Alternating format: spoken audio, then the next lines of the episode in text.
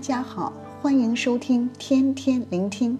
今日要读的经文是诗篇第四十五篇，题目是“心里涌出美词”。有解经家认为，诗篇四十五篇曾被某一位君王在婚礼中所选用，可能是所罗门，可能是约西亚，又或者是南国的一位君王，甚至是雅哈和耶洗别。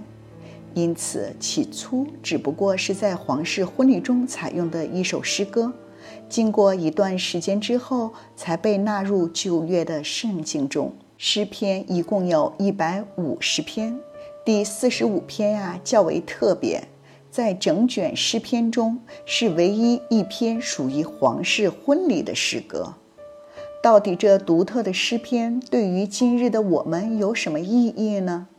当我们读到第六和第七节的时候，神啊，你的宝座是永永远远的，你的国权是正直的，你喜爱公义，恨恶罪恶，所以神就是你的神，用喜乐油膏你，胜过高你的同伴。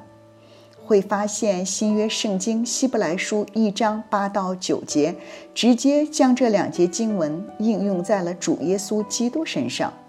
因此，诗篇四十五篇中提到的王是可以指向主耶稣基督。我们可以将这诗篇看成是主耶稣基督与教会的婚礼。启示录十九章七到八节讲到，我们要欢喜快乐，将荣耀归给他，因为羔羊婚娶的时候到了，新妇也自己预备好了，有蒙恩得穿光明洁白的细麻衣，这细麻衣就是圣徒所行的义。启示录二十一章二节又讲到：“我又看见圣城新耶路撒冷由神那里从天而降，预备好了，就如新妇装饰整齐，等候丈夫。”启示录让我们知道，将来会有羔羊的宴席，神的子民要预备好，装饰整齐，与他一同进入荣耀里。今日的经文第一节，我心里涌出美词。我论到我为王做的事，我的舌头是快手笔。诗人对皇室婚礼有一种兴奋莫名的感受，可以说是心花怒放。诗人用“涌出”表达了他的心情。涌出原文是吹出气泡。浮起泡沫或者沸腾的意思，是一种激昂、兴奋和愉快的情绪。诗人涌出心里的美词，是想表达两点。在经文一到九节是第一点，要歌颂王既是新郎的荣美；经文十到十五节是第二点，歌颂新妇既是新娘的忠诚。有关第一点，想大家专注在第四节，为真理谦卑、公义赫然坐车前往，无不得胜。你的右手必显明可畏的事。主是大能者，大有荣耀和威严。不但提到真理和公义，也提到了谦卑。谦卑不同自卑，谦卑是正面的，是对他人的。自卑是负面的，是对自己的。我们不要自卑，却要谦卑。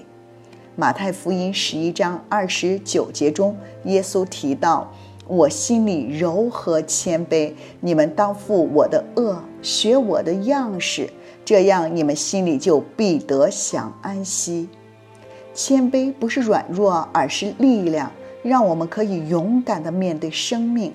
因此，我们要效法主。不但持守真理，行出公义，更要学习谦卑，让谦卑成为我们生命的力量。有关第二点，我想大家专注在第十节：女子啊，你要听，要想，要侧耳听，不要纪念你的名和你的父家。提醒心腹要与他本族和父家分开，一心跟随丈夫。就如创世纪二章二十四节所讲，人要离开父母，与妻子联合，二人成为一体。经文中的新娘可能是一位外邦女子，现在已心有所属了，就要放下对父母和本族的挂念，一心一意地跟随着新郎。同样的，在基督里成为新造的人，旧事已过，都变成新的了。就要听，要想，要侧耳耳听，学习神的话语，跟随主的教训，尽心、尽性、尽意、尽力去爱主。这个诗篇也被称为弥赛亚的诗篇。所描述的皇室婚礼，其实是预表弥赛亚再来的时候，会以荣耀得胜者的身份出现，并且会迎接他的心腹。这心腹就是属于他的子民，也预表了主耶稣基督对教会的爱。以佛所书的五章二十五节所讲，基督爱教会，为教会舍己。在二十六到二十七节中更提到。要用水借着道把教会洗净，成为圣洁，可以献给自己，做个荣耀的教会，毫无玷污、皱纹等类的病，乃是圣洁没有瑕疵的。因此，教会当顺服主，一心跟随主到底。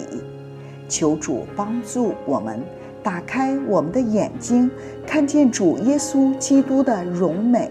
一心一意的爱慕跟从主，并以圣洁的装饰整齐预备主再来。祝福大家。